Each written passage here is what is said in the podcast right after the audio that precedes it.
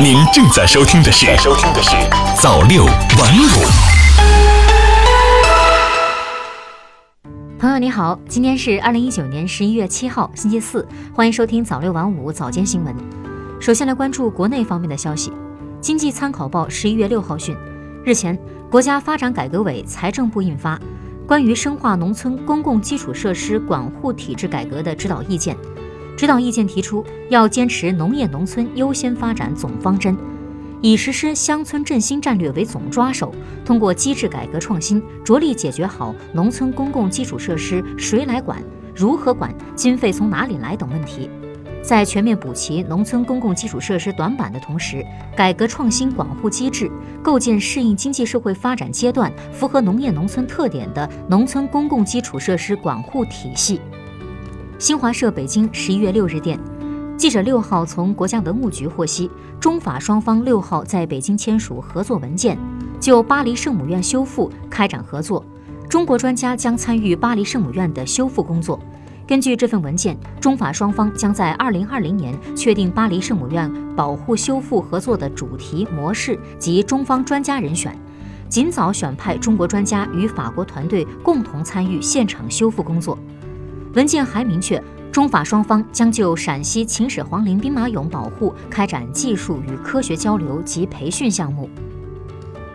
中新网十一月六日电，据人社部网站消息，近日，人力资源和社会保障部印发《人力资源社会保障部关于第二批取消部分规章规范性文件设定的证明材料的决定》，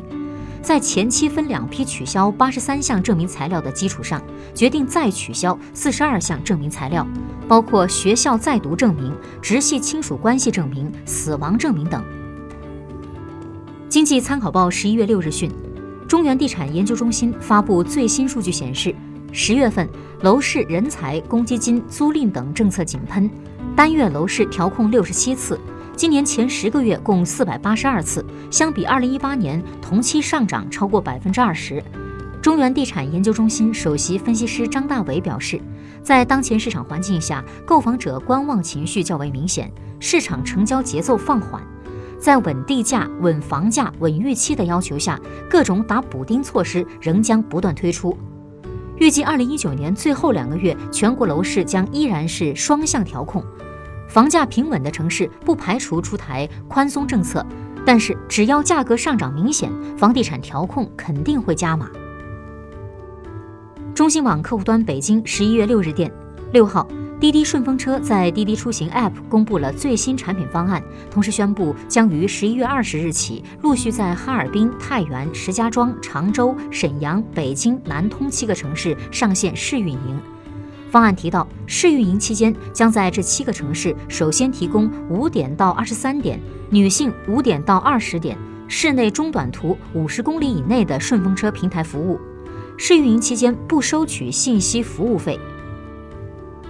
央视网十一月六日电，进入十一月份，北方冷空气活动频繁。中央气象台预计，未来五天有一东一西两股冷空气影响我国北方，其中东路冷空气主要是在六号、七号两天影响东北和华北地区，带来的主要是气温的下降。特别是七号，东北多地最高气温将降至冰点，寒意十足；华北不少地方气温也将跌至近期低谷。而西路冷空气从五号开始影响新疆，已经带来了明显的雨雪。七号到十号，这股冷空气逐渐东移，西北、华北、东北等地将自西向东迎来降水降温。内蒙古中东部、华北及东北地区将有小到中雪或雨夹雪，气温下降四度到六度。十一号起，还将有一股强冷空气将自西向东影响我国，波及范围较广。届时，南方部分地区也会出现降温。接下来再来关注国际方面的消息。新华社联合国十一月五日电，第七十四届联合国大会第一委员会五号通过三项由俄罗斯起草的关于防止外空军备竞赛的决议，分别是进一步防止外层空间军备竞赛的实际措施，不首先在外层空间部署武器，以及外层空间透明度和建立信任措施三项决议。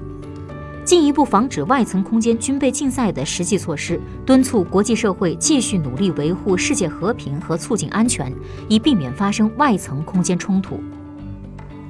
新华网十一月六日电，土耳其多名官员四号放风，由于美国国会众议院上周表决通过议案，认定土耳其在奥斯曼帝国统治时期大规模杀害境内亚美尼亚人构成屠杀，同时寻求制裁土耳其，总统雷杰普·埃尔多安可能取消定于下周的访美行程。中新网十一月六日电，据中央社报道。JR 东日本公司拥有的八编组九十六节北陆新干线，在台风海贝斯侵袭时不幸泡水。JR 东日本公司六号表示，考虑安全性与安定性，决定报废重新制造车厢。日媒估算，八编组造价约为一百一十八亿日元，折合人民币七点六亿元。好的，以上就是今天早六晚五早间新闻的全部内容了。感谢您的收听，咱们晚间再见。